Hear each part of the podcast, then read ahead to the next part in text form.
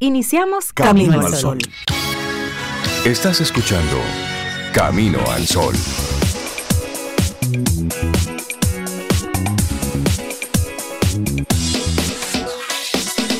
Comienza Camino al Sol. Muy buenos días, bienvenidos a Camino al Sol. Es miércoles, mitad de semana. Estamos a 26 de julio, año 2023.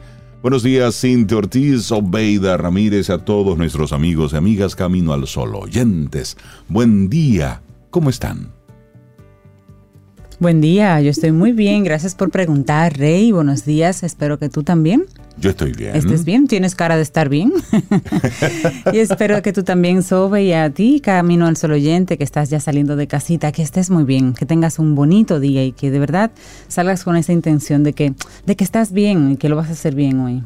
Excelente, así es, de eso, de eso se trata, de que tú estés bien, con ánimo, con, con buena intención, con buena vibra, hacer que este día sea bueno, pues lo mejor posible. Y que además tengamos la, actitud y la intención. Preguntarte cómo, cómo va tu semana. ¿Qué tal el lunes? ¿Qué tal el martes? ¿Cómo vas hoy? ¿Y cuáles son las, las proyecciones que tienes para, para este día? Porque a veces solamente esperamos a que concluya un ciclo para analizarlo. Sí. Pero es bueno hacerlo a mediado en la medida en que vas moviéndote, porque así realmente podemos ir evaluando para hacer los ajustes necesarios. Así es, Rey. Y siempre mirar alrededor lo que nos da es un entorno de lo que está de lo que está sucediendo y a veces esa pequeña gota de realidad nos muestra a nosotros que realmente estamos bien. O sea, en nuestro micromundo personal, cuando tú miras a la derecha, a la izquierda, hacia adelante, hacia atrás, es como para decir, mira, dentro de todo, independientemente de la situación por la que estés pasando, es como, dentro de todo estoy bien porque el mundo está hecho una locura. Hay una actitud ahí de, un grupo de personas que se, sigue empujando, cosas que siguen pasando que salen un poquito de nuestras manos, como el cambio climático, como la irrupción de la IA, que no está en la mano de las mayorías. Sin embargo, tenemos que convivir con eso y dentro de, de todo lo que sucede es mirar nuestro micromundo y validarlo como estoy bien, todo estará bien, voy a tomar el control de lo que puedo tener control. Y estar conscientes de que cada época tiene lo suyo. Tiene lo suyo. Ahora estamos con este tema del cambio climático, que es una consecuencia de muchísimas cosas. A lo mejor es cíclico, a lo mejor no, pero también tenemos el tema de la, de la inteligencia artificial, que en su momento fue la revolución industrial. Entonces, vamos, lo que toca, lo que toca ahora mismo. Sobe, ¿y tú cómo estás? estoy muy bien, Rey, Cintia, súper bien, de verdad. Eh, escuchándolos a ustedes así con, con esa introducción tan, tan importante, porque como ustedes dicen, este mundo yo de verdad como que a veces no, no entiendo, ¿no? de verdad.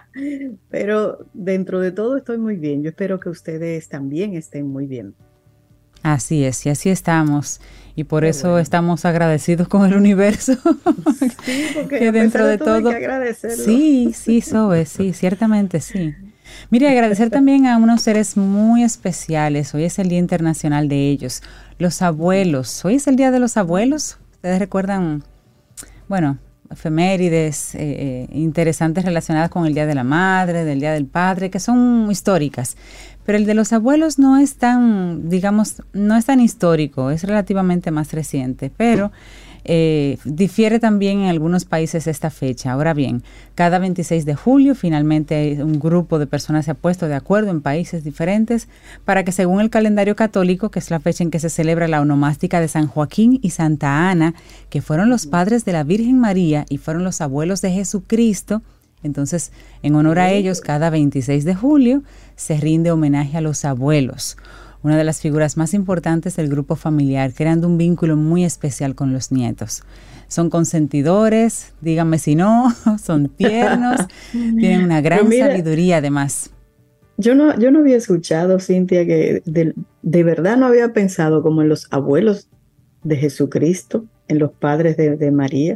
Ah, Primera vez que... pongo mi, mente en eso. Sí, sí, sí, tuvo una línea sí, una línea ca- carnal, porque realmente Sí. estaba en la tierra, tenía mamá, papá, vamos a decir, ¿verdad? Tenía abuelos, tenía tíos, tenía, Claro, tenía hermanos. no salió de una Nosotros mata. pensamos que sí, que como que salió de, Claro. brotó del jardín y es una figura como independiente. No, tenía abuelos. San Joaquín y Santa Ana, que fueron los padres de su madre, la Virgen María. Qué bien, qué bien. Mira Sí, que, mira. bueno, y nuestra actitud para el día de hoy, Cintia Sobe. La mentalidad es lo que separa a los mejores del resto. Yo, yo cambiaría esto de a los mejores. Vamos a... Porque cada quien es mejor en algo. Olvídese de eso. Pero sí, la mentalidad es lo que nos distingue. Es decir, cómo nosotros abordamos algo, cómo nosotros enfocamos algo. Eso es lo que nos distingue, lo que nos hace únicos. Puede ocurrir algo y en un grupo 50 mentes van a reaccionar distinto, van a pensar distinto. Sí. Es posible que tengamos rasgos similares, pero vamos a actuar de acuerdo a nuestras creencias, a nuestras convicciones, a nuestra mentalidad. a Entonces, nuestra historia. Claro, así que te invitamos a que hoy le prestes atención a eso. Sí. ¿Por qué pienso lo que pienso? ¿Y cómo pienso lo que pienso? Mira qué interesante esa pregunta. ¿Por qué pienso lo que pienso? Eso conlleva un que- café y una reflexión. Eso no es para Sí, responderlo ahora, es una tarea de todo el día. Sí, es muy interesante porque eso men- mencionó la- una palabra muy relevante también para esto, que es la historia. La historia familiar, la el modelado que tú tienes. Eso, eso permea lo que es tu mentalidad, aunque tú la puedes cambiar. Ahí se construye todo, todo lo tuyo, los valores, tu forma de pensar, tu forma de ver la vida, de tratar a las personas, todo se construye desde ahí. Tú sabes que en días pasados encontré, creo que lo guardé, voy a buscarlo a ver para compartirlo, un- una infografía de preguntas esenciales que debe uno hacerse. Era para, es para fomentar como el pensamiento crítico, pero son preguntas como que es muy difícil que uno mismo se la haga, porque tienes que sacar eso. ¿Qué piensas tú de la vida? ¿Qué, ¿En qué estás pensando en este momento? ¿Cómo estás viviendo? Bien interesante, la voy a buscar para compartirla. Compártela, por favor. Sí, sí, sí, muy buena. Gracias por ello. Bueno, y, que, y comenzamos con música en el día de hoy. Hoy es el Día también internacional de los manglares, Sí, de la ¿sabes defensa qué? del ecosistema. Sí, tenemos que, que hablar siempre sobre el tema de la, de la ecología y la naturaleza, porque recuerden que esta nave espacial en la que andamos, que alguien le puso planeta Tierra por nombre, pero es la única nave espacial en la que andamos, tenemos que cuidarla. Entonces, se eligió esta fecha en memoria del activista ambiental Howard Daniel Nanotto, que murió de un paro cardíaco el 26 de julio de 1998 mientras ejercía acciones de protesta contra un estanque ilegal de camarones en la comunidad de Muisne, en Ecuador. Así es que en honor a él, en recordar este día, bueno, pues es el Día Internacional de Defensa del Ecosistema de los Manglares.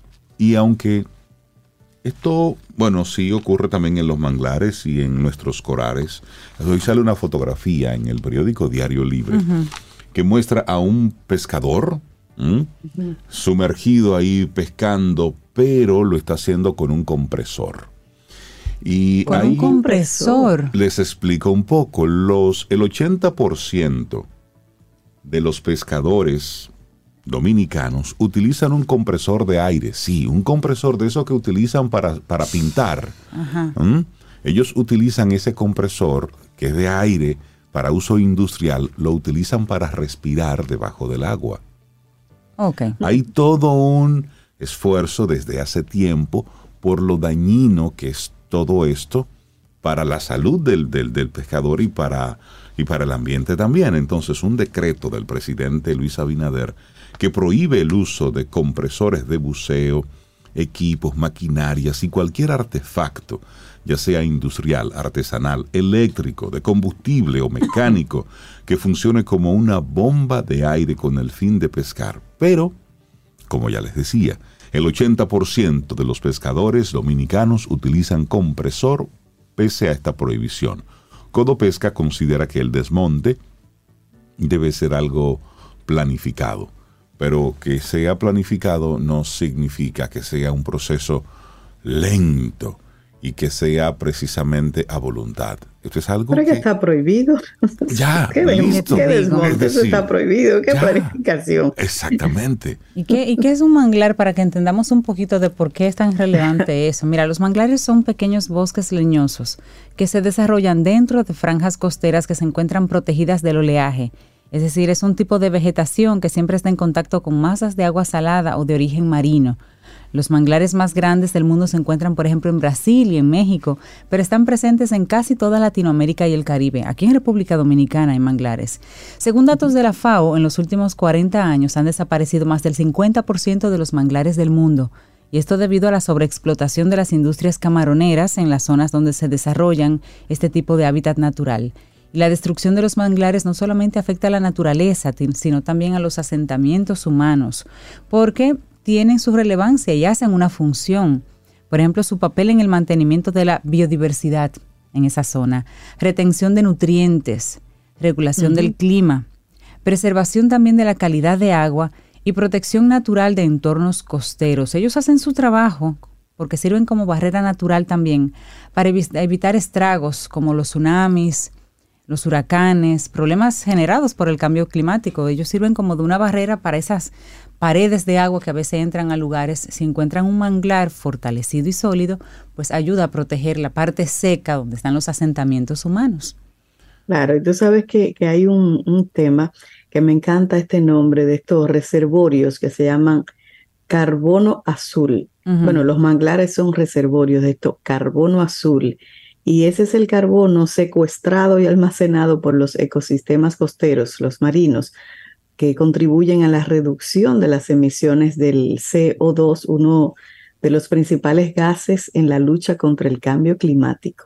Y eso lo hacen lo- los manglares. Y tú mencionaste República Dominicana. Aquí tenemos diversas áreas de zonas de manglares. El Parque Nacional Los Haitises, también la zona del Bajo Yuna, Montecristi, que tiene unos espectaculares, la Laguna Redonda y el Limón. En esos lugares hay, hay manglares y es importante, como tú dices, eh, protegerlos, protegerlos. Así es. Bueno, pues arrancamos nuestro programa Camino al Sol. Como siempre, con buen ánimo, con buena actitud y con el deseo de hacer de este miércoles el mejor miércoles posible. Ya son las 7:16 minutos. La música la pone Sobeida Ramírez. aquí. Ay, sí, aquí estoy, mira, en el año 1875. Te fuiste lejos. Lejos, lejos. Ese día, un día como hoy, en ese año, nace Antonio Machado. Nace en Sevilla y fue el más joven exponente de la generación del 98.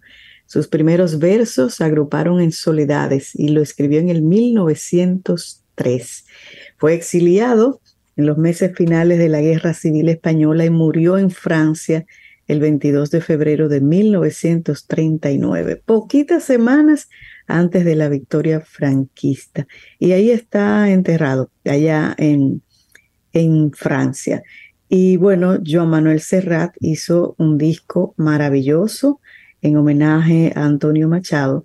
Y vamos a iniciar con esta muy conocida, yo sé que mucha gente la va a tararear, Cantares. Así iniciamos, Camino al Sol. Lindo día. Los titulares del día en Camino al Sol.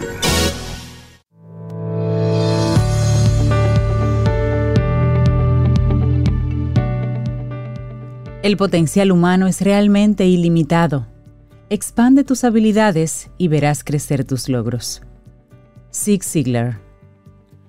Y nosotros seguimos aquí avanzando en este Camino al Sol. Gracias por la sintonía, 722 minutos. Algunos de los titulares que recoge la prensa nacional e internacional.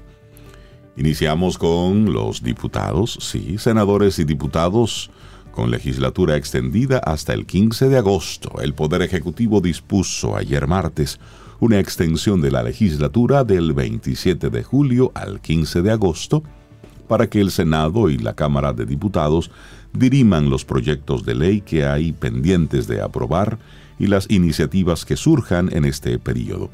Así lo establece un decreto al que dio lectura el presidente de la Cámara de Diputados, Alfredo Pacheco, durante la sesión de ayer en el Congreso. Así es que Hay que seguir trabajando, vamos, que le sigan dando hasta el 15 de agosto. Es el primero de los titulares. Así es. Bueno, continuamos con Marcos Díaz. Marcos Díaz aplaude que la República Dominicana finalmente tenga una ley antidopaje aprobada en el Senado el lunes y pendiente de promulgación por el Poder Ejecutivo, pero advierte que disponer de un marco legal es solo un paso en el compromiso que debe asumir el Estado ante el tema. Díaz es presidente de la Convención Internacional de Lucha contra el Dopaje de la UNESCO y fue responsable de confeccionar junto al doctor Milton Pinedo el proyecto que sometió a la Cámara Baja el diputado Orlando Jorge Villegas del PRM. Una pieza legislativa, una ley sin programas ni acciones no es nada, es como un jarrón vacío que pones sobre una mesa. Hoy la Agencia Mundial Antidopaje te pide la pieza legislativa, mañana nos pedirá los programas, dijo Díaz. La Agencia Nacional Antidopaje debe contar con fondos fijos y no discrecionales. Lo que falta son los recursos para poder operar, porque si te dan 10 pesos y con 10 pesos solo cumples la prueba que se le tiene que hacer a los atletas que van a Juegos Panamericanos, no te puedes enfocar en otros espacios. Eso dice el ex nadador que atravesó el Canal de la Mancha. Bueno, y ayer martes el gobierno anunció el comienzo en el país de un programa médico, de temas médicos. Se llama recertificación médica. Su propósito es garantizar la calidad de los servicios médicos, entre otros objetivos. Pero ¿en qué consiste esta iniciativa que tiene carácter de obligatoriedad para todos los médicos y a nivel nacional? Bueno, de acuerdo con una nota de la presidencia, la recertificación médica es un programa que busca erradicar el ejercicio informal de la medicina en el país a nivel nacional tiene como objetivo principal certificar de forma periódica a los profesionales de la salud cumpliendo con los estándares nacionales e internacionales.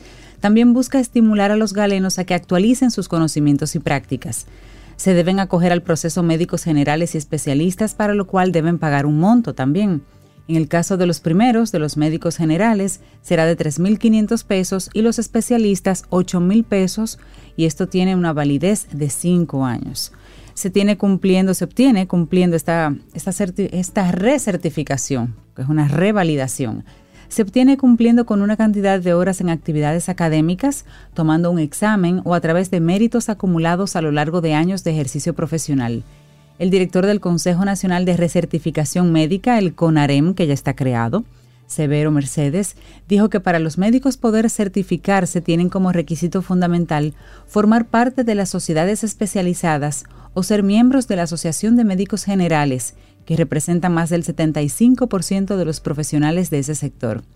El programa cuenta con un reglamento, el Reglamento de Recertificación de la Ley de Colegiación Médica. Su implementación va a estar a cargo de este Consejo Nacional de Recertificación Médica y los pacientes tienen el derecho de exigir a los profesionales de la salud que les presenten su recertificación oficial cuando acudan a consulta. Esto es un tema está bastante reciente.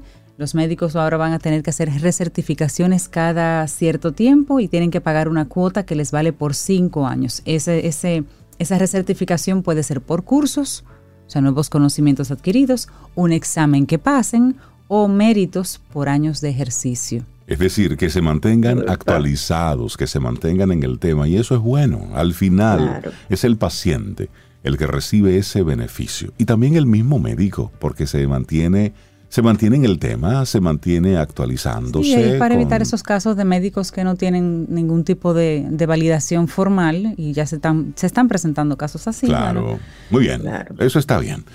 Cambiamos de tema y yo sigo con los diputados. La Cámara de Diputados aprobó ayer en segunda lectura el proyecto de ley que favorece una amnistía fiscal a los contribuyentes que tienen años con deudas de impuestos acumuladas.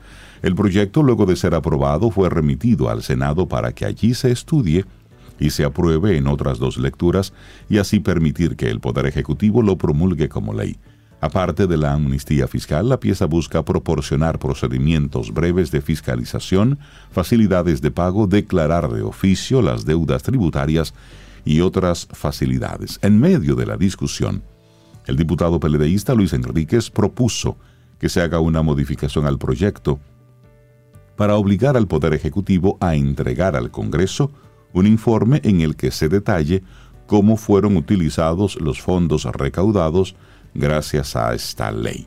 Esta sugerencia fue apoyada por todo el bloque del PLD, además de ser respaldada en última instancia por el PRM a través de su vocero Julito Fulcar, quien expresó que apoyaba esta medida. Bueno, y vámonos a Haití un momento, porque decenas de personas fueron dispersadas este martes por la Policía Nacional Haitiana después de que, tras huir de sus casas en el barrio capitalino de Tabarre, a causa de la violencia de las bandas armadas, se apostaron ante la Embajada de Estados Unidos buscando seguridad.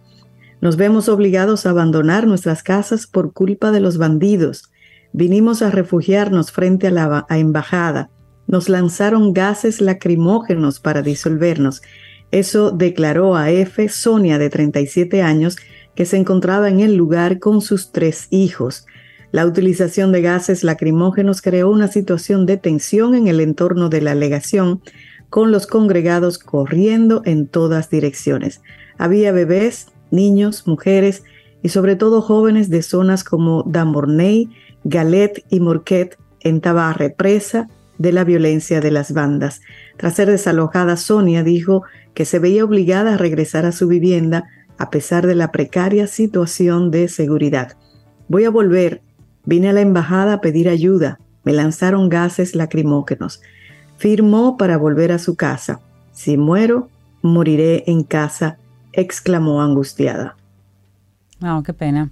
Bueno, el sistema de depuración de la policía, señor, está desempolvando fichas viejas de ciudadanos y ya hay personas que se están quejando sobre el tipo de fichas que están saliendo. Varias personas se quejan y califican de atropello, detenciones a mano de agentes por casos viejos. El sistema de identificación ciudadana y depuración biométrica, el DEBI, el cual es utilizado por los agentes de la Policía Nacional para depurar a los ciudadanos en las calles de República Dominicana, ha desatado diversas denuncias ante los puntos rojos asignados a personas que tuvieron en algún momento problema con la justicia. La acusación más reciente fue realizada por un profesor de la UAS, Santiago Castro Ventura, quien dijo que apareció el sábado en el sistema de verificación en rojo tras tener una ficha de 1972 cuando fue detenido y fichado por participar en una manifestación política, hecho por el cual no fue juzgado. Este lunes, en esta semana, en horas de la noche, fue detenido una vez más tras ser depurado por los oficiales, una acción que calificó como un atropello a su persona. Aparte de, este caso, pues está, por ejemplo, el caso de eh, Luis Ernesto Castro González, en ese entonces era menor de edad y fue acusado de violencia intrafamiliar y sobre este registro asegura que no fue notificado y que siempre ha hecho vida pública, por lo que nunca ha tratado de burlar la justicia dominicana.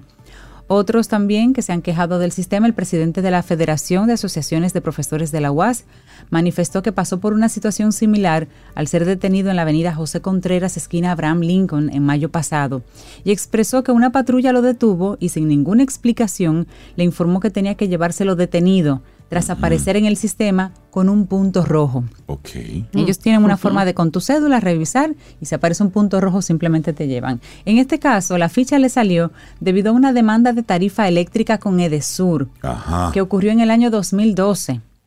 De acuerdo con esta persona, con Javier, estuvo con, en calidad de demandado, pero llegó a un acuerdo con Edesur ante los tribunales y su caso en ese momento quedó cerrado. Otros ciudadanos también han notificado la situación y están calificando todo esto como un abuso policial, un atropello y una falta de consideración. Esos puntitos rojos van a tener que, clasificarse, digamos. Bueno.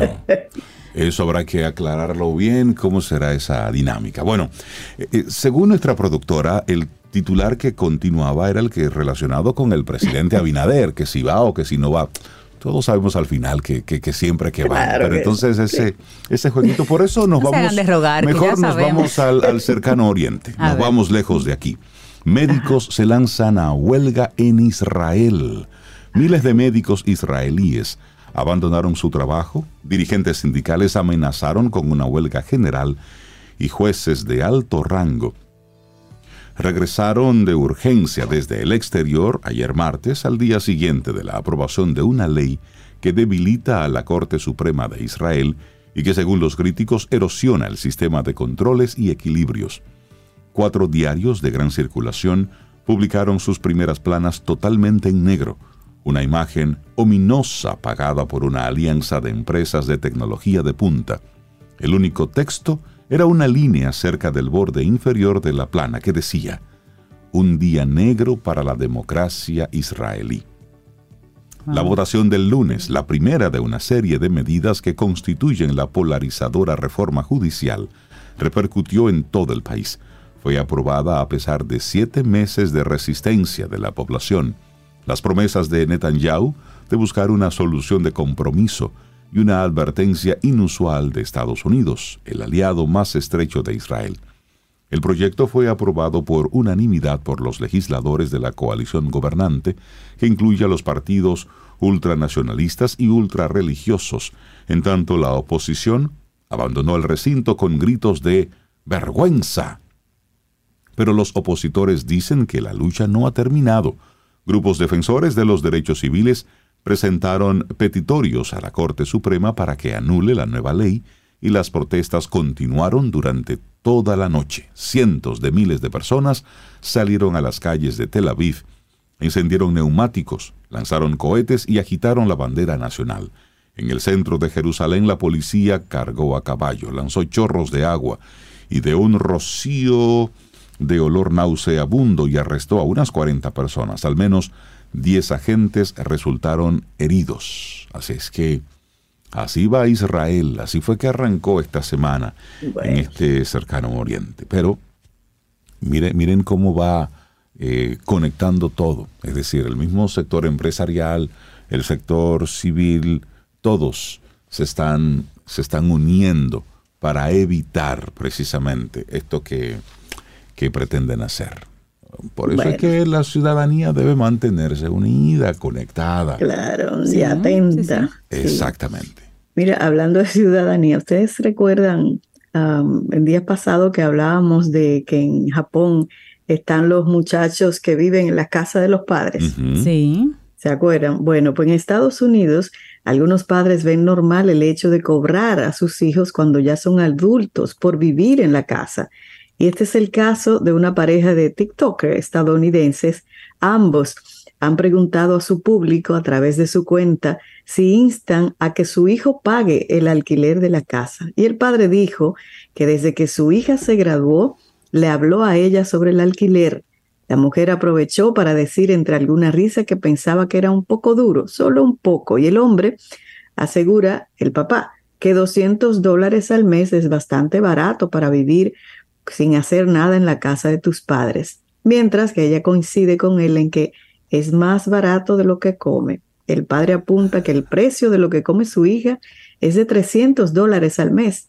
Son 200 dólares si ella quiere comprar sus propias cosas. ¿Qué les parece esto? Y la madre insiste en que esto es una buena lección para su hija. Bueno, es Ustedes empiecen a cobrarle ahí a Elisa. Ah, pero es que es, que es muy cómodo, es muy cómodo. Y, no, y si, la, si, si, un hijo o una hija todavía no ha expandido sus alas, si no ha podido salir a trabajar al mundo, pero si ya salió y trabajó y cobró y vivió, y lo que hizo fue que recogió y volvió porque encontró que aquí es más cómodo. Sí, pero aquí hay que ponerle reglas también. Bienvenido. Nosotros los latinos, los latinos recibimos a nuestros hijos. Es un sistema diferente al estadounidense, al europeo. E, por, eso lo que le da la patada. Los, latinos recibimos, pero se tienen que poner ciertas reglas, hay que, hay que colaborar en la casa. Señora, hay gente todavía de 30, 40 años viviendo con sus padres. Sobe, que te hacen desayuno, que te lavan la ropa, que yo no estoy defendiendo eso, pero es la, es la mentalidad que muchos, y, hay que decirlo, el mundo está cada vez más difícil para los jóvenes. Está difícil. Para los jóvenes comenzar. Por eso es que yo también apuesto a que, a que los padres no es que le demos todo a nuestros hijos, pero sí hagamos los apoyos necesarios para que nuestros hijos, porque son nuestros hijos, y nos conviene que ellos puedan salir, adelante. Sí, pero que se muevan, que se muevan. que, se muevan que se muevan. es muy chévere estar trabajando y no pagar, no pagar nada. No, así no, Mira, ni siquiera sus propios celulares lo pagan, ni, el internet que es re que te Sí, porque entonces luego tú tienes a esta persona que va en el declive de su vida que siente ya la obligación de mantenerse activo precisamente porque tiene todavía los hijos en la... No, no, no. Los muchachos tienen que moverse temprano de la casa. Vamos. 21, 22, 23 años que se muevan a trabajar y a moverse. Muchachita. Sí, sí, ¿Qué, sí, pasa, ¿qué, ¿Qué pensarán nuestros Caminos al Sol oyentes? ¿Qué pensará? No, bueno, pero lo nos lo pueden compartir a través del 849-785-1110. Así cerramos este momentito de informaciones. Bueno, otra información importante es que ayer lo, lo mencionó Rey y hoy está de cumpleaños nada más y nada menos que Mick Jagger, o sea, Antonio Machado, Mick Jagger. Está de, de cumpleaños en el día hoy. Jagger. Nació en Dartford, en el condado de Kent la voz de los Rolling Stones estudió en el London School of Economics. ¿Sabíamos eso? él era oh, economista. No, Seis décadas con esa mítica banda y él fue nombrado Caballero de la Orden del Imperio Británico. Eso fue en el 2003. Así que vamos a celebrar su vida escuchando una de esas canciones que me encantan de Rolling Stones. Laboratorio Patria Rivas presenta En Camino al Sol la reflexión del día.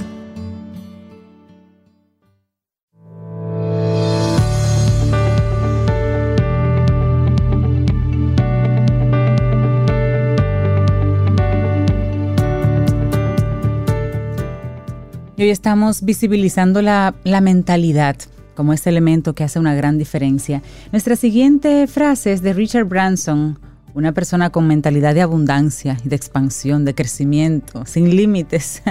Lo admiro mucho. Richard Branson dice que el éxito es el resultado de aprender de los errores y usar ese conocimiento para mejorar continuamente. Ahí está. Eso. Nosotros seguimos avanzando en este camino al sol. Nuestra reflexión en esta mañana, mitos sobre la mentalidad de crecimiento. Las personas con la mente abierta, como decía Cynthia de Branson, abierta al crecimiento, tienen una actitud favorable hacia el aprendizaje y el desarrollo personal. Se trata de creer que podemos mejorar nuestras habilidades y superar los desafíos a través del esfuerzo y la práctica constante. Hoy en esta reflexión vamos a explorar mitos y vamos a esclarecer algunas de esas creencias que son comunes sobre la mentalidad de crecimiento. Quienes la poseen se enfocan en el proceso y el esfuerzo más que en los resultados finales. Además, valoran el progreso y la superación, reconociendo que el camino hacia el éxito implica altibajos y obstáculos. Estas personas aprovechan oportunidades, se desafían a sí mismas y salen de su zona de confort. Sin embargo, a medida que el concepto ganó popularidad, también surgieron algunos mitos y malentendidos que vale la pena analizar. ¿Qué te parece, Cintia? Sí, hay que mirar el lado A y el lado B. Bueno, la mentalidad de crecimiento es un concepto desarrollado por la psicóloga Carol Dweck, referente a la creencia de que nuestras habilidades y talentos mejoran a través de la práctica, el esfuerzo, la perseverancia y el aprendizaje continuo. Y así lo sugiere también un estudio publicado en la revista Frontiers in Psychology. En contraste, la mentalidad fija se basa en la creencia de que nuestras cualidades son innatas y que no pueden cambiarse significativamente. En cuanto a la mentalidad de crecimiento, vamos entonces a hablar, como tú decías, sobre de los mitos más comunes que se le vinculan. Y el primer mito es que no implica negar las limitaciones. Un malentendido común sobre la mentalidad de crecimiento es que implica por completo negar las limitaciones y creer que cualquier objetivo es alcanzable sin importar las circunstancias. La realidad es que esta mentalidad reconoce las limitaciones.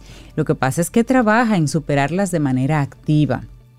Es importante entender que todos tenemos ciertas barreras, ya sea en términos de habilidades, de recursos o circunstancias. La mente en crecimiento busca superarlas y desarrollar nuevas capacidades, pues como sugiere otro estudio, hay muchos estudios al respecto, este de Medical Teacher, su base es que las bases, las habilidades son cambiantes, no son fijas. Se trata de adoptar entonces una actitud de aprendizaje y de resiliencia, reconociendo que el camino hacia el crecimiento quizá acarre desafíos y obstáculos, pero que con empeño y determinación es posible superarlos. Bueno, y atención a las palomitas buena onda. Atención, mucha atención. Número dos, segundo mito, no es solo tener pensamientos positivos, hay que tenerlos pero no es solo eso. Uno de los mitos más comunes sobre la mentalidad de crecimiento se reduce a tener pensamientos positivos y repetir afirmaciones del mismo tipo. Aunque tener esta actitud favorece, la mentalidad de crecimiento va más allá. Esta dimensión implica un compromiso real con el aprendizaje, el desarrollo, la mejora constante. Requiere tomar acciones concretas, enfrentar desafíos, incluso cuando se presenten dificultades. Se trata de salir de la zona de comodidad, asumir riesgos, aprender de los errores. Además, supone una mentalidad de esfuerzo y de perseverancia, donde se valora el proceso de aprendizaje continuo y se asimila que el éxito no siempre es inmediato ni tampoco lineal. Esta mentalidad nos cultiva en cada experiencia, hasta en aquellas que parecen adversas, también motiva a desarrollar la curiosidad. En vez de evitar los desafíos o sentir desánimo por los fracasos, la mentalidad de crecimiento impulsa a verlos como parte integral del proceso de aprendizaje y como coyunturas para fomentar nuevas fortalezas. Reconocemos que habrá momentos difíciles y obstáculos hacia ese crecimiento, pero no nos rendimos o abrumamos. Nos concentramos en avanzar y buscar soluciones creativas. Por ejemplo, y esto como señala un estudio de American Psychological Association, la mentalidad de crecimiento puede llevar a una mayor resiliencia y una mejora académica en algunos casos. El sustento de todo es hallar lecciones y oportunidades en cualquier situación. Así es que el mito número dos es que no es solo tener pensamientos positivos, hay que moverse. Hoy, mañana, un poquitito más. Claro. Y este se parece, el tercero, a ese anterior, Rey Cintia. No garantice el éxito instantáneo esa mentalidad. Otro de los mitos sobre la mentalidad de crecimiento es que garantice el éxito instantáneo en cualquier área de la vida. Algunas personas creen que si adoptan tal mentalidad, lograrán sus metas y superarán todos los obstáculos de modo automático. Sin embargo, la realidad es que el crecimiento personal y el logro de propósitos requieren tiempo, esfuerzo y constancia. Una mentalidad de crecimiento anima a abrazar el proceso, reconociendo que el éxito, a menudo, se construye a través de pequeños pasos. No es obtener resultados instantáneos, sino mejoras graduales y superar los desafíos a lo largo del camino. También nos impulsa a ver los fracasos como espacios de aprendizaje y nos enseña a persistir a pesar de los problemas. Es importante entender que el crecimiento no siempre sigue una línea recta ascendente. Habrá momentos en los que nos enfrentemos a contratiempos y retrocesos, pero la mentalidad de crecimiento contribuye a mantener el enfoque en los objetivos. Así es que el tercer mito es, no garantiza el éxito instantáneo. Ahí está. La mentalidad de crecimiento es un enfoque poderoso que anima a creer en nuestro potencial. No se trata de negar las limitaciones, sino de superarlas de manera activa y ganar nuevas habilidades. Tampoco ocupa solo pensamientos positivos, sino que nos compromete con el aprendizaje y el desarrollo constante, conduciendo hacia el éxito mediante la perseverancia y el esfuerzo. Al esclarecer estos mitos, es posible adoptar una mentalidad de crecimiento más informada, digamos, más efectiva. Esto nos brinda las herramientas para abrazar los desafíos, aprender de los errores y avanzar en todas las áreas de nuestra vida. Así es importante destacar que la mentalidad de crecimiento no es exclusiva ni de ciertas personas ni tampoco de ciertos grupos. Cualquier individuo la adopta y aprovecha su poder transformador no hay límites de edad, ni de género o de antecedentes. Todos tenemos la capacidad de aprovechar su esencia para el autocrecimiento. Bueno, tres mitos sobre la mentalidad de crecimiento, un escrito de la psicóloga Sofía Gimbert que compartimos hoy en Camino al Sol. Laboratorio Patria Rivas presentó En Camino al Sol, la reflexión del día. Para iniciar tu día, Camino al Sol.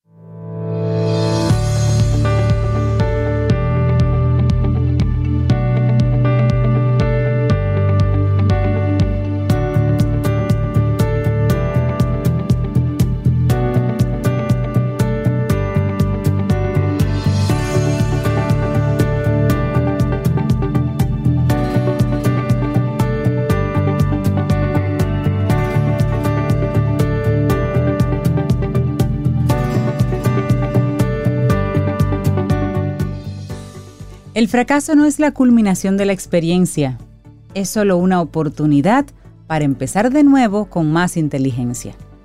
Esa es una frase de Henry Ford. Él sabe de eso porque bastante brega que le dio sacar el primer carrito.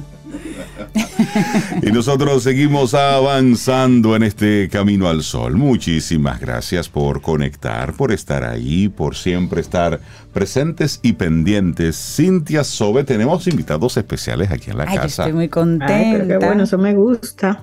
Sí, tenemos la visita de nuestro buen amigo, nuestro gran amigo Giovanni Montero, psicólogo deportivo de perfiles, que siempre nos acompaña. Pero es que es la primera vez que yo comparto cabina con nuestra host de Camino al Sol, Yajaira Brea, así como invitada. Así que Yaja, qué bueno tenerte por aquí, ahora como invitada. Estoy que no encuentro cuál es el rol que voy a asumir hoy. Buenos días a ambos, ¿cómo están? igual, hola Sobe. Hola, Hola, ¿cómo están ustedes? Bien, bien. Súper bien, casi bueno. casi preguntando por ti, ya te vi.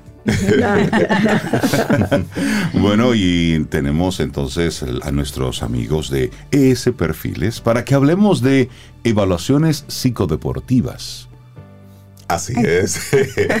Así es. Yo empiezo, yo empiezo. Empieza, empieza, Porque- porque yo todavía sí, estoy sí. nerviosa, porque Ajá. imagínate, yo estoy aquí en Es cabina con la- nuestro maestro y entonces ahora hay que, tú sabes, no se pueden cometer los errores. Bueno, eh, cuando hablamos de evaluaciones psicodeportivas, eh, yo me traslado mucho a, a cuando una persona va al médico por una situación que es lo primero que hace el médico. Manda a hacer eh, analíticas, Exacto. exámenes, radiografía, sonografía, etcétera, etcétera, etcétera, para poder entender qué está pasando, por qué esas sintomatologías se están presentando y cómo tratar esas sintomatologías. Dentro de la psicología deportiva no es diferente. Es decir, para nosotros poder determinar qué está pasando con un atleta y cómo ayudarlo, entonces es necesario que de primera mano nosotros comencemos a hacer un perfil psicodeportivo, que es lo que hacemos en, en ese perfiles. Y ahí entonces elegimos una batería de pruebas especializadas en el, en el ámbito deportivo, hacemos una evaluación 360 grados, es decir, no solamente eh, eh, determinamos aquellos elementos dentro de- del terreno de juego, sino fuera del terreno de juego, la relación de- del atleta con sus padres, la dinámica familiar. Sí, porque eh, todo eso influye. todo, absolutamente todo. Entonces, a partir de ahí, entonces desarrollamos un programa eh, eh, de acuerdo a las necesidades que tiene ese atleta. Por Muy eso, por eso, medida. exactamente, por eso eh, eh, cuando nosotros intervenimos un atleta, eh, somos más directivos a resolver el problema con mayor eficiencia. Giovanni, por lo general, cuando hay algún tema de, de naturaleza psicológica, es que tendemos a pensar en un apoyo, en un apoyo profesional. Pero esto es solamente cuando vemos que, que hay algo. Este muchacho se está comportando distinto, ya no quiere ir a las prácticas, no está dando el rendimiento, él sabe lo suyo, pero cuando se enfrenta a tal o cual persona, pues tiene un desempeño distinto. Entonces, desde fuera, uno dice, bueno, este muchacho hay que llevarlo a algún tipo de ayuda. Entonces, eso es como el botón de emergencia que tocamos al final. Pero ¿cuál es la importancia de asumir todo esto de la, de la psicología deportiva y las mismas evaluaciones psicodeportivas en el proceso normal? Asumirlo como, como el entrenamiento normal, como cada día usted tiene que ir a practicar y también tiene que ver qué está pasando por dentro. Sí, Eh, es importante lo, lo que estás planteando porque muchas veces como padres o como entrenadores solamente vemos la punta del iceberg. Ya cuando hay un proceso degradado, hay una situación eh, conflictiva que está ya profunda, entonces ahí le decimos a los padres como entrenadores, mira, tú tienes que buscar ayuda o él me dejó de hacer esto, pero esas sintomatologías la comienza a dar desde, desde mucho tiempo atrás. Entonces, Bueno, por supuesto, como los padres no son expertos, como los entrenadores no son expertos, entonces eh, es difícil que lo vea.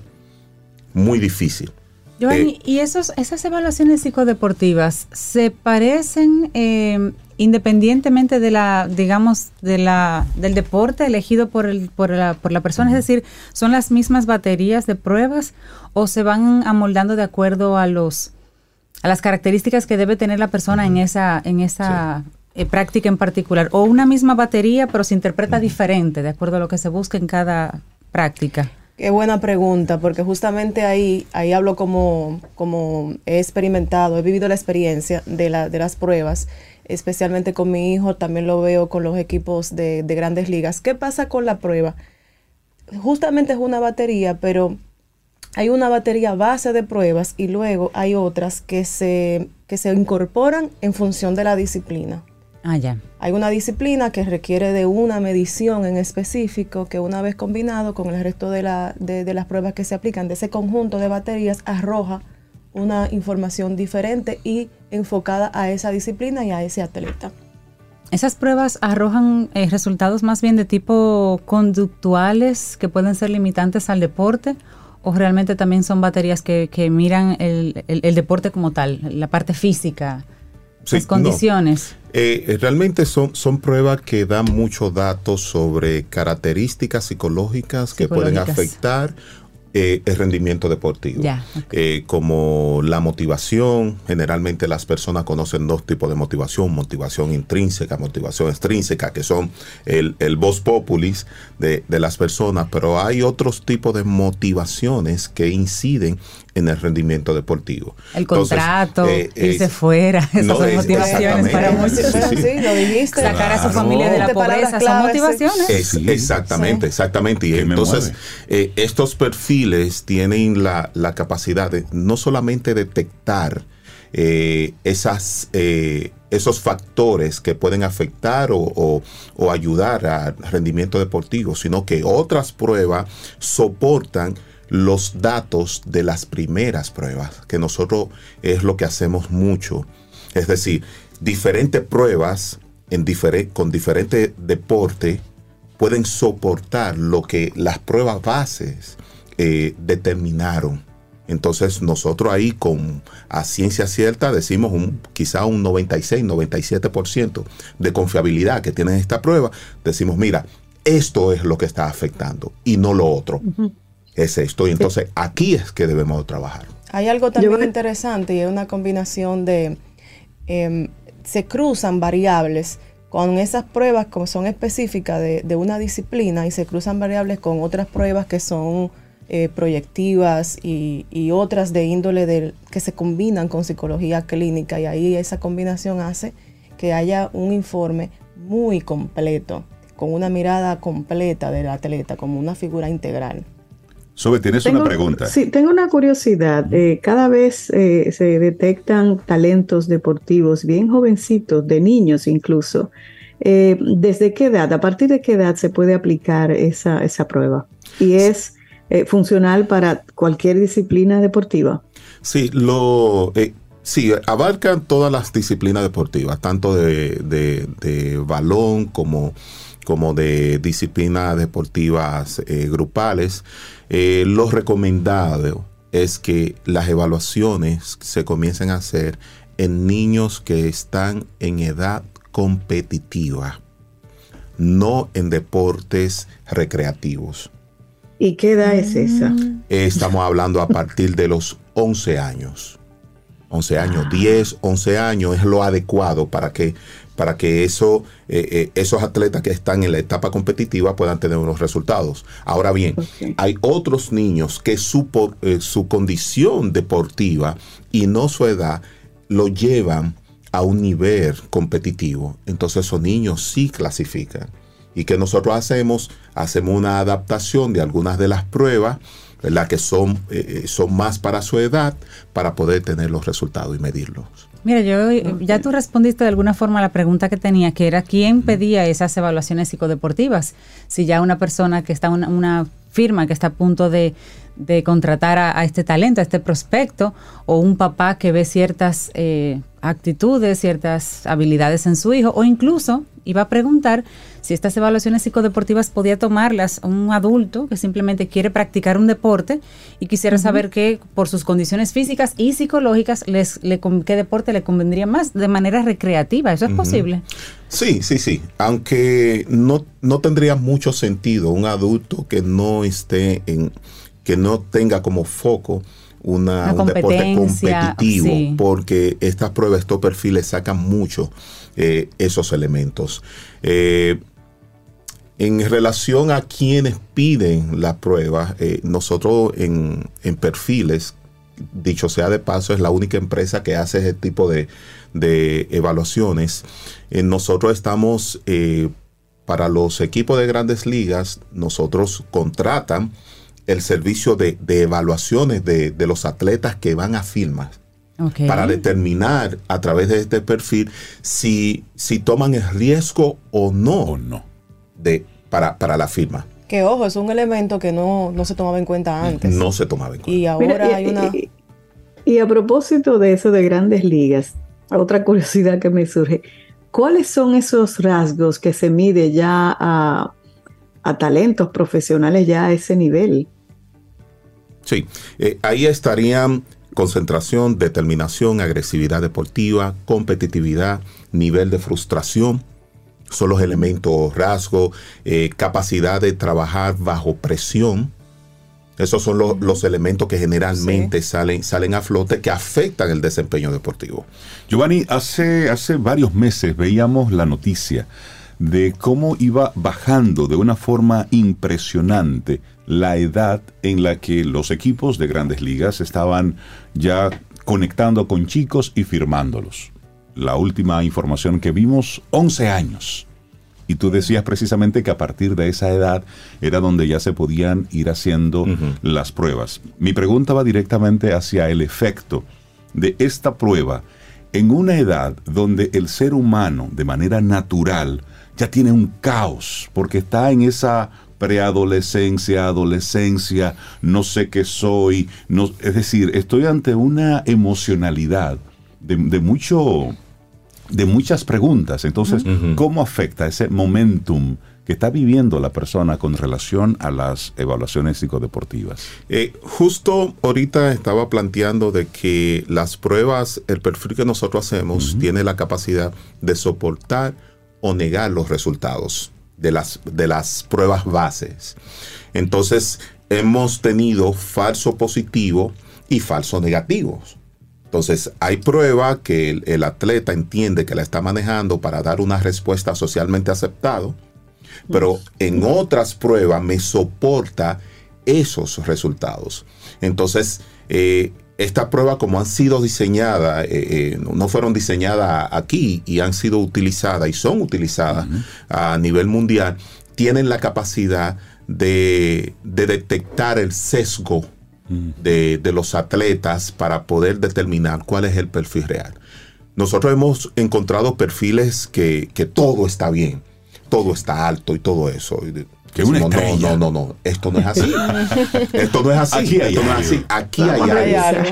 Entonces, cuando nos vamos a los otros tipos de pruebas que es imposible que los atletas la manejen, la sesguen, primero, porque no tiene una pregunta, segundo, porque no saben qué se, eh, qué se toma en cuenta para la interpretación, y tercero, no tiene, quita del medio la estructura de la presión de que estoy siendo evaluado. Es decir, yo no estoy tomando una decisión de que si contesto verdadero o falso me van a juzgar o no.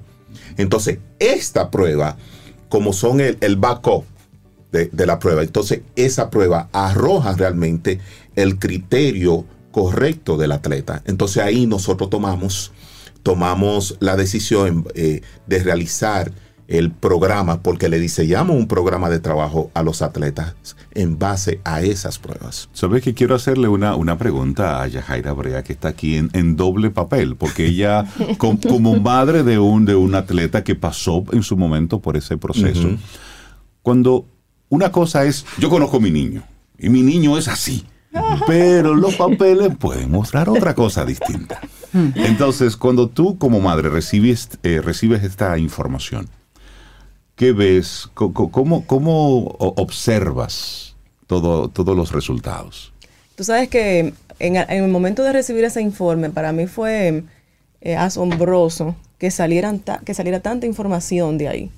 Información de diferentes aspectos y sobre todo enfocado en temas de competitividad, que es donde apunta el, informe y es de los elementos que más ya interesan ahí en, en esa materia.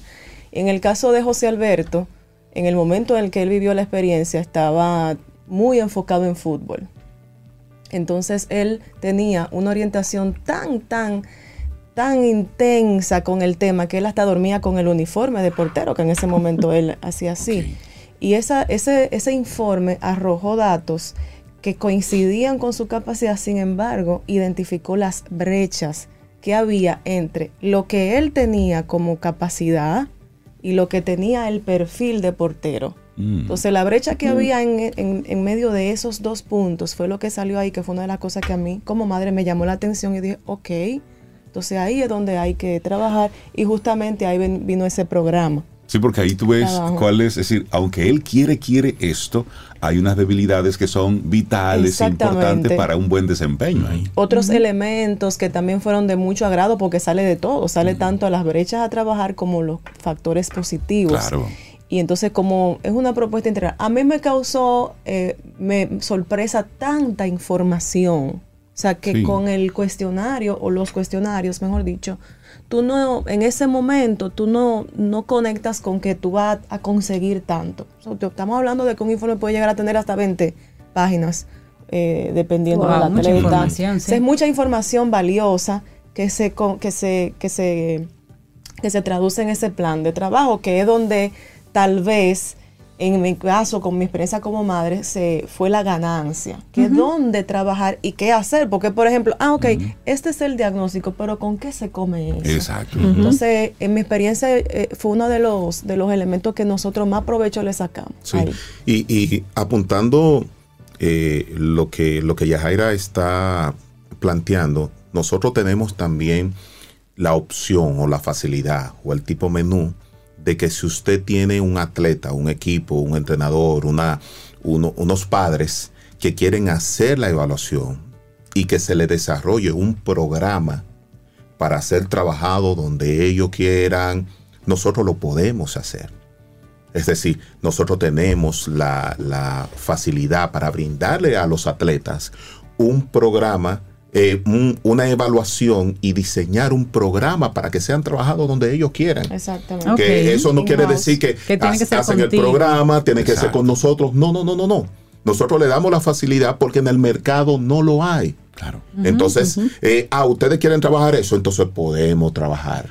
Y ese servicio, entonces nosotros lo acomodamos a las necesidades realmente Sí. de, de los atletas, de las familias, de, de los equipos Bueno, deportivos. y además que esto permite ahora que, por ejemplo, tantos colegios, escuelas están metidos de lleno en competencias y demás, también hacerle evaluaciones a, a sus equipos, las universidades que también están en esa dinámica. Es decir, esto es una herramienta muy poderosa, porque así Sí. tú ves con qué realmente tú cuentas. Sí. Porque una cosa es querer, Sí, sí, sí. una sí. cosa es la práctica deportiva por, por disfrute y otra cosa es la práctica deportiva de competencia. Así es. Así un es. talento que Claro. salga ahí súper alto en muchísimos aspectos y sin embargo no salga muy adecuado tal vez en, en trabajo en equipo o en manejo de, de la resiliencia, de la presión, pudiera eh, no ser firmado porque el elemento de trabajo en equipo, por ejemplo, sea muy relevante, aunque sea un, un, aport- eh, Un aportante talento, individual sí. muy bueno. Sí, eh, es que O sea, eso- eso realmente incide en Claro, que claro. es- El trabajo en equipo para, para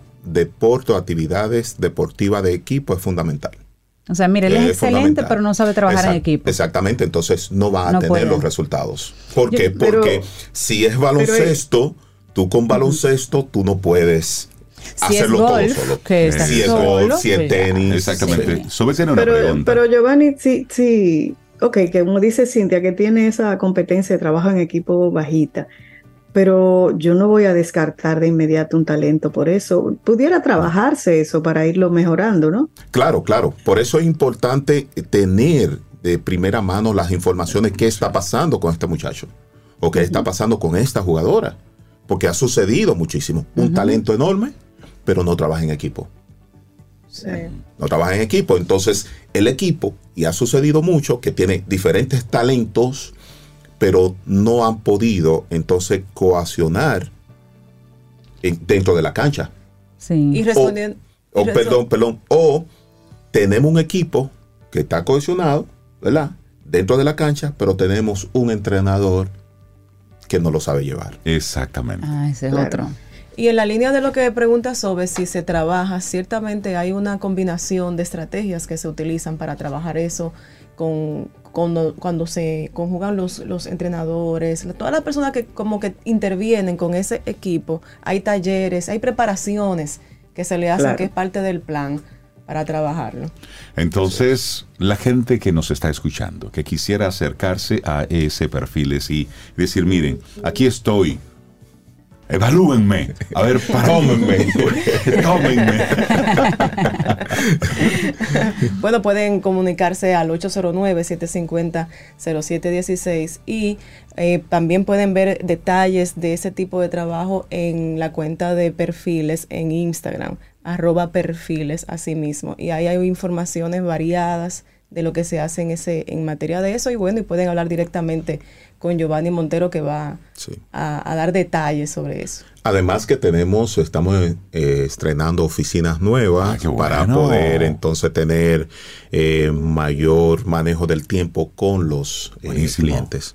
Bueno, pues ahí estaremos, tomándonos un café, no para evaluarnos porque no creo, no tengo mucha esperanza. No, no. Bueno, para Vitilla tú puedes dar para No, Vitilla. ahí era que yo era malo. Ahí era que, Ahí era que tú eras malo. En Vitilla y Plaquita, malísimo. ay, ay. De hecho, yo Y jugaba. bolita, y bolita. Peor. Yo jugaba porque yo era el dueño del bate y la pelota. Ah, no, ah, no. Alguna ventaja Sí, sí, sí. Y, y co- y conmigo no Y valía el entregado. pañuelo, tú no jugabas el pañuelo. También perdía. Ahí Y yo con los deportes yo no fui muy bueno. Tú- tú eres Giovanni. Montero, Chacaira Brea, de ese Perfiles. Muchísimas gracias. Hoy hablamos sobre las evaluaciones psicodeportivas, una herramienta importantísima para aquellos atletas de alto rendimiento, de competencia. Saber qué está pasando en la loca de la casa para Sí. tener un buen desempeño. Claro, Así es, así así es. es. Tengan excelente día. Gracias, Gracias, igual. un abrazo. Gracias a ambos. Ay, Cintia, tú sí eres buena. Para iniciar tu día, camino al sol.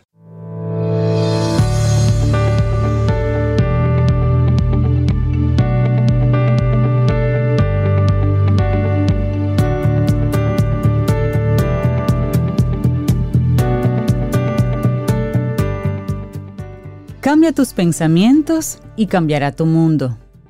Norman Vincent Peale.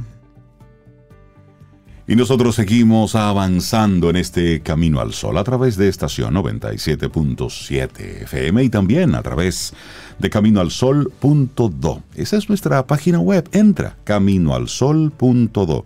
Y si quieres conversar con nosotros, conectar, bueno, pues ahí está nuestro número de teléfono, el 849-785-1110. No es un grupo de WhatsApp, es nuestro número de teléfono. Ahí usted nos llama y nos manda mensajes y conversamos de forma directa. Directa, privada, Sí. íntima. Muy al estilo Camino al Sol. Exactamente. Mira, Mira, hay alguien de- del estilo Camino al Sol que recibimos en el día de hoy, alguien que queremos mucho aquí en Camino al Sol, José Luis Ravelo, de Almuerzo de Negocios, guion Hola, Camino hola. al Sol. José Luis, buenos días, ¿cómo estás? ¿Cuánto tiempo? Buenos días, buenos días, jóvenes. Qué bueno poder hacer esta conexión con ustedes. Sorry, yo tenía tanta ilusión de ir hoy a conocer el estudio, pero al final todo se complicó y no, no voy a poder estar allá con ustedes presencial, pero sí a través de, de la virtualidad que la pandemia, de las poquitas cosas buenas que nos dejó ese, ese es una, la virtualidad. Qué bueno. Bueno, pues para nosotros motivo de muchísima, de muchísima alegría, José Luis, de verdad que sí, conectar contigo. Eh, siempre estamos eh, bien pendientes de lo que sucede con, con tu programa, con Almuerzo de Negocios. Por cierto, y Rafa, ¿cómo estás? Gracias. Muy bien, muy bien. No sé, ¿se, se habrá despertado ya? Sí, seguro, tiene que estar. Tiene que estar. Mira, almuerzo. En actitud, en Ajá. actitud de buscar noticias. Déjame decirte, nosotros estábamos muy pendientes de, una, Ajá. de un lanzamiento desde las 7 de la mañana, porque hoy se presentan los nuevos teléfonos plegables de Samsung. Ok. Y estábamos desde, desde bien temprano, desde Corea del Sur, se estaban presentando y obviamente por las diferencias de hora siempre son horarios así un poco, Sí. un poco locos. Sí, sí. Mira, y, y a propósito de eso, hablemos de, de las cosas nuevas que trae Almuerzo de Negocios. Veo que tienen ahora un, un, un taller que está enfocado hacia los emprendedores. Hablemos de esta, de esta modalidad. ¿En qué están involucrándose ustedes? Me encanta esto. Mira, nosotros nos hemos asociado con una empresa eh, que se llama Six Sim, eh, de, que, que trata también de estos temas de, de capacitación y de ayudar al- a los emprendedores a salir adelante en sus proyectos. Y hemos desarrollado un programa que se llama Fogueo Emprendedor. Y es que a través de nuestra, nuestras experiencias docentes, nos hemos dado cuenta de que la mayoría de los emprendedores o batallan mucho para empezar a emprender, a pesar de que tiene el deseo, o llega muy rápido al techo de lo que son las más importantes habilidades, que son las habilidades gerenciales. El, el emprendedor, por, por- por definición, tiene unas habilidades eh, técnicas, prácticas. Eh, es un muy buen abogado, es muy buen eh, dentista, es, es buen médico y va trabajando y los profesionales independientes. Ingeniero, hace muy buenas casas eh, en madera, pero ¿qué ocurre? Que las habilidades gerenciales no son su fuerte. Sí. Y entonces las habilidades gerenciales Así son las es. que van a hacer que ese negocio, que ese emprendimiento pueda seguir creciendo y luego se convierta en una gran empresa. Tú sabes que ahí, ¿Pero qué ahí, ahí eh, eh, discúlpame que te interrumpa, porque hay un, hay un ejemplo de, de mucho éxito que es bueno que los emprendedores observen. Lo que ocurrió con Google. Es decir, Google fue creada por dos ingenieros, dos, dos chicos que tenían un cerebro grandísimo, pero reconocieron a tiempo que no tenían esas habilidades gerenciales de las que José Luis está hablando. Entonces, ¿qué hicieron ellos? Ellos dijeron, bueno, nosotros somos ingenieros y lo nuestro es programación. Nos ponemos a un ladito, seguimos con la parte operativa del negocio y ponemos en la cabeza a que esto lo gerencie otra gente, Sí. una persona que Otra ese sí sea su fuerte.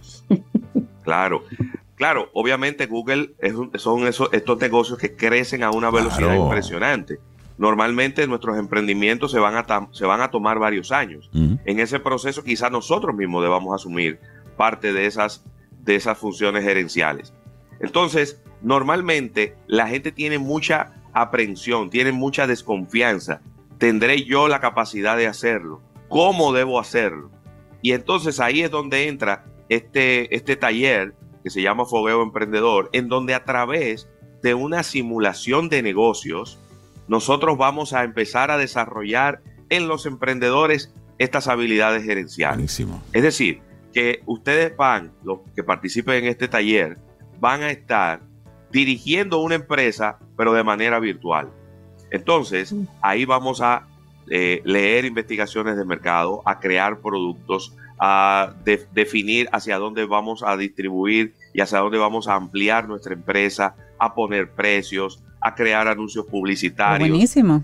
Y esa, esa práctica les va a permitir ir perdiendo el miedo en algunas cosas. Yo a veces me río mucho con esto de los precios por mensaje directo, ¿no? Ajá. Y yo digo, todo el que dice que no pone precio en su, en su página de Instagram y que lo da por mensaje directo, es porque no ha estudiado negocio, no ha estudiado mercadeo. Porque todo el mundo, todo el que estudia mercadeo sabe que el precio debe ser algo que debe estar disponible para todo el mundo. Porque es un, es un, es el- es un en- en instrumento de venta. Es un, es un instrumento de venta. Entonces, ¿a quién estamos invitando a este taller de emprendedores? ¿Y cuándo? ¿Cómo? Sí. Todos los detalles. Claro. Tres tipos de personas. Primero, el, em- el que quiere emprender y no ha comenzado. Ese, para ese es importantísimo para romper el hielo y tener la confianza de arrancar.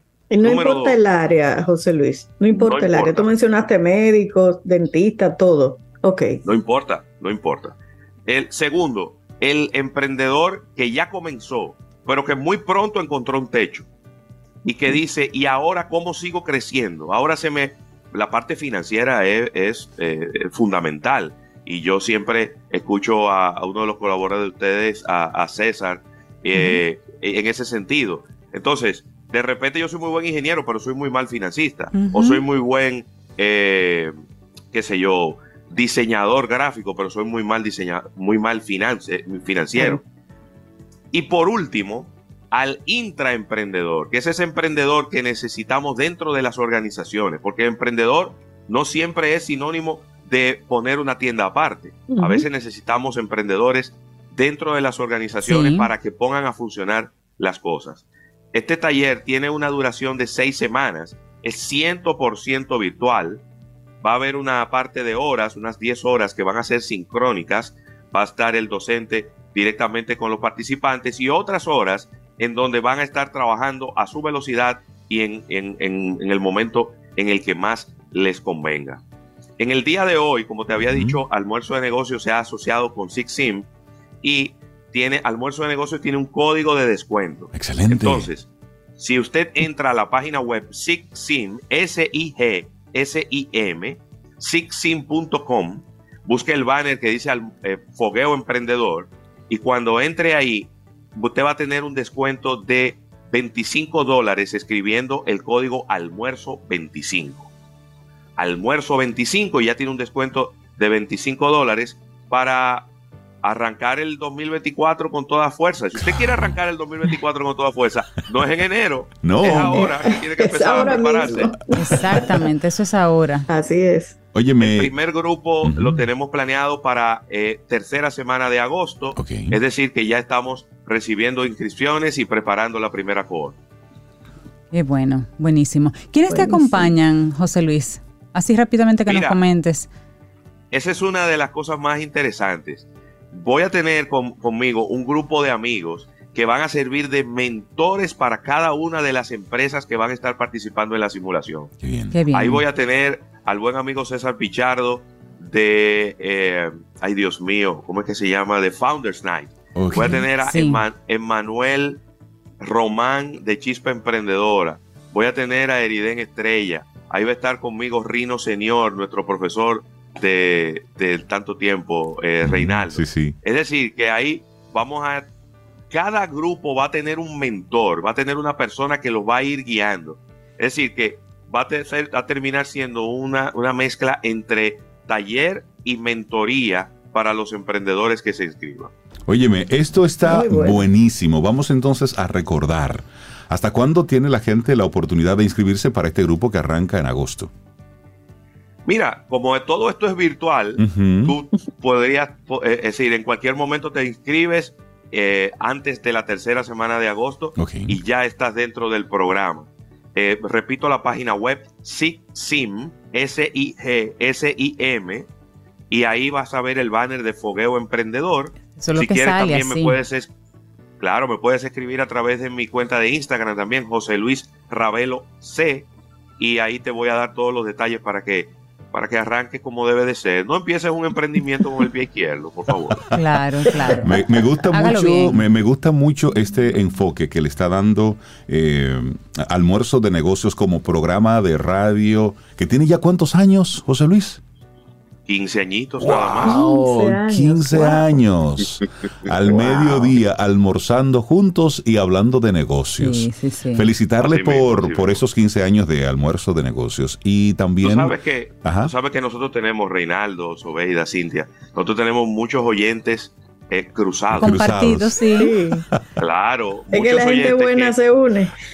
por la mañana camino al sol y al Sí. mediodía almuerzo de negocios, buscando contenido de valor, Sí. por favor. Exactamente. Eso es. Es eso eso. Bueno. Mira, y quiero felicitarles por, por darle también este, este giro con este taller de emprendedores. Y me gusta esto de fogueo de emprendedores porque es una forma de, de ir eh, haciendo sin perder dinero. Sí. Porque Claro. los emprendedores eh, donde aprendemos es precisamente perdiendo dinero. Y la vena emprendedora está casi en todos los dominicanos. Está Es en cierto. nuestro ADN emprender, pero hacerlo bien nos evita muchos tropiezos. Totalmente. Así mismo. José Luis totalmente. Ravelo de Almuerzo de Negocios, gracias por invitarnos a este taller de emprendedores. Gran abrazo. Fogueo de emprendedores. Me encanta esta propuesta. Muchísimos éxitos y yo sé que el año que Gracias. viene y el que sigue vamos a estar hablando de la segunda, de la tercera, de la cuarta corte de, Claro, de estos talleres. claro que sí. Buenísimo. Felicidades por esta iniciativa. Buen día, ¿eh? Abrazo, día. José Luis. Saludos a Rafa. Claro. Tomémonos un café. Disfrutemos nuestra mañana con Rey, Cintia, Soveida, en camino al sol.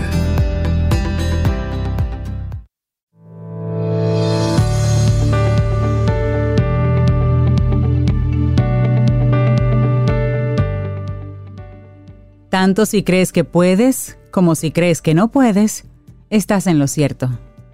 Henry Ford. Continuamos en este Camino al Sol. Muchísimas gracias por conectar con nosotros y todo lo que va pasando eh, en nuestro programa. Y en Camino al Sol hablamos de negocios, y hablamos de, de emprendimientos, y, y hablamos de proyectos.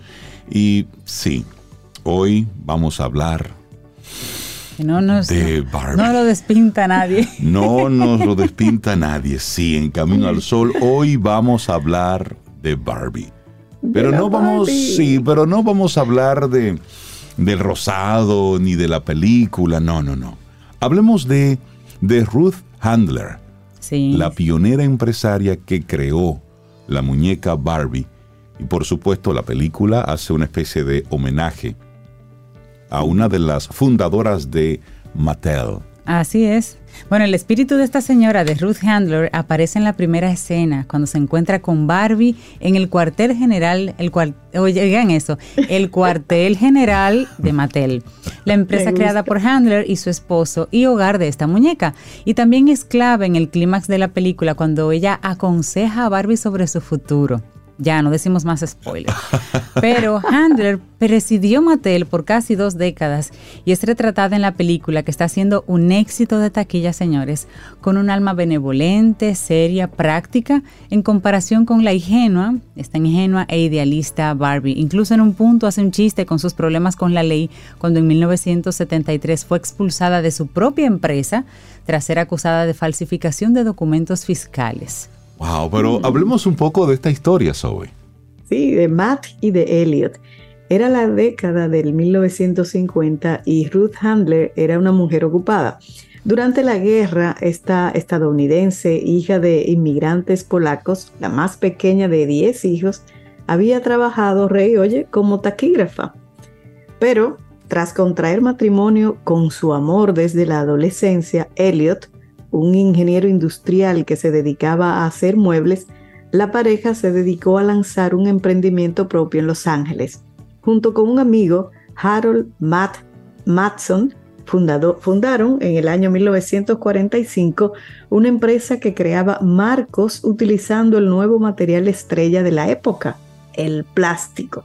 Uy, El nombre eso. de la compañía fundía los nombres de Matt y Elliot, Mattel Creations, pero la empresa era presidida por Ruth. Al poco tiempo, Matson debió vender su parte del negocio por problemas de salud, por lo que los Handler quedaron como único dueños. ¿Y qué hicieron, Rey? Bueno, ellos empezaron a ampliar sus creaciones. Primero, fabricaban muebles para casas de muñecas. Y luego su primer juguete, el Uke Doodle, un pequeño ukelele de plástico que resultó ser todo un éxito. Entonces eso los inspiró a dedicarse de lleno en la fabricación de juguetes. Además de manejar la empresa, Ruth se dedicaba a criar a los dos pequeños hijos de la pareja, a Bárbara, Barbie, y Kenneth, Ken. Y de ahí Barbie y Ken. Así está. Ay, qué bonito. Fue observando cómo jugaba su niña que dio con una revolucionaria idea que terminaría siendo no solo el mayor éxito comercial de Mattel, sino la muñeca más vendida de la historia, Barbie. Hasta ese momento los muñecos de plástico eran siempre de bebés o niños, y las pequeñas jugaban a ser madres.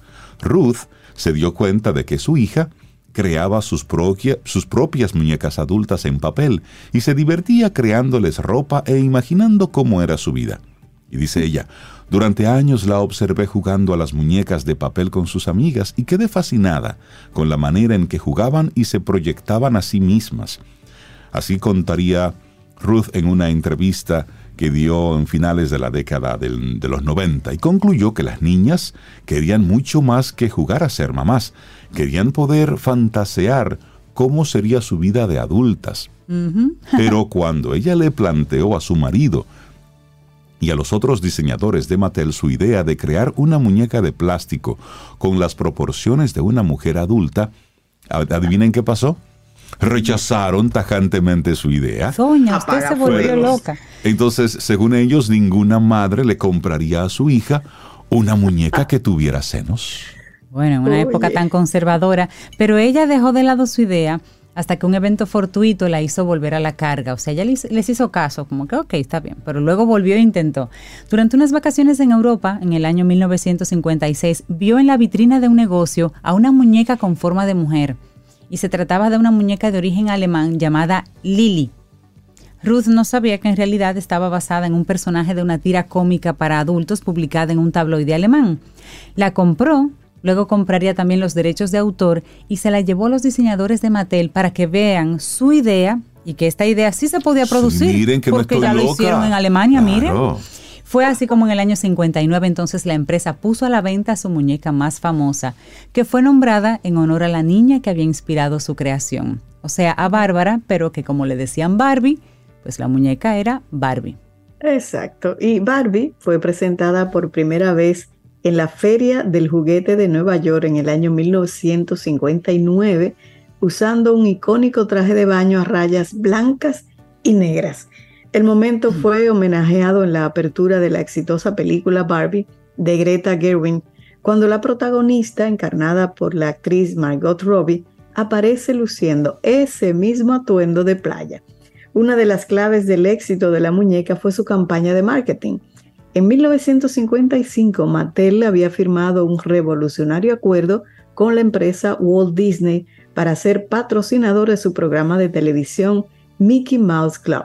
Los expertos en mercadotecnia afirman que esa fue una exposición al público infantil lo que llevó a que la popularidad de Barbie explotara. La primera Barbie era un ícono de la moda que tenía toda una línea de ropa, de ropa propia y las fanáticas de la muñeca empezaron a clamar para que tuviera novio. Y fue así como apenas dos años más tarde surgiría Ken, recuerden, en honor al hijo de los Handler. Bueno. Óyeme, interesante esto. Con el paso de los años, entonces Barbie pasaría de ser una muñeca que jugaba a disfrazarse a una mujer profesional, con versiones que la mostraban como médica, astronauta o deportista, entre muchas otras carreras. Pero no todo fue un cuento de rosas para Ruth y su empresa. A pesar de que los éxitos de Mattel siguieron creciendo, esta empresa salió a la bolsa en 1963 y en 1968 tuvo otro enorme éxito con los autos en miniatura Hot Wheels, que se metió entonces ahí en problemas con el fisco. En el 73 se descubrió que los ejecutivos de la compañía habían estado cometiendo un mm, fraude contable, falsificando algunos informes financieros. Al año siguiente, la pareja de fundadores fue echada de su propia empresa. Es que cuando ya tú eres una empresa pública, esas son cosas que pueden pasar. Pero esta señora, eh, Ruth, realmente era una emprendedora. O sea, pasa eso, ok, salen de ahí. Sin embargo, ella se retira de los negocios, ya tenía su fortuna hecha, pero en los 70 le detectaron un cáncer de mama y lo pudieron quitar a través de una mastectomía, pero esa experiencia le hizo pensar a ella que así como, como lo, que le pasó a ella, pasaban otras mujeres por esa situación y que había necesidad de crear pechos postizos para mujeres en la situación que ella tenía.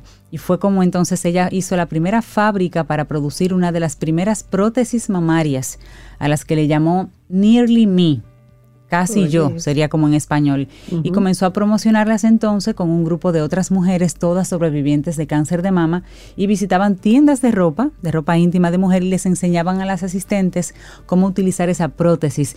Y una de sus clientas más famosas, ¿quién fue? La primera dama, Betty Ford, esposa del presidente Gerald Ford, y quien utilizó su pecho artificial después de realizarse una mastectomía. O sea que esta señora realmente veía en cualquier cosa una oportunidad y la aprovechaba. Es que el, espíritu emprendedor cuando está, está, o no está, aunque tú no quieras, ves y ves las oportunidades. Según el diario Los Angeles Times, hacia el final de su vida, Handler reflexionaba con humor sobre la casualidad de haber sido la inventora de la primera muñeca con forma de mujer y una de las primeras prótesis mamarias, diciendo que había vivido su vida de seno en seno. De senos de Barbie a los senos de la prótesis. Muy, Una muy historia. buena. Bueno, y esta pionera empresaria eh, vendió su fábrica de implantes a Kimberly Clark en la década de los 90 y por la misma época ella y su marido también hicieron las paces con los nuevos dueños de Mattel.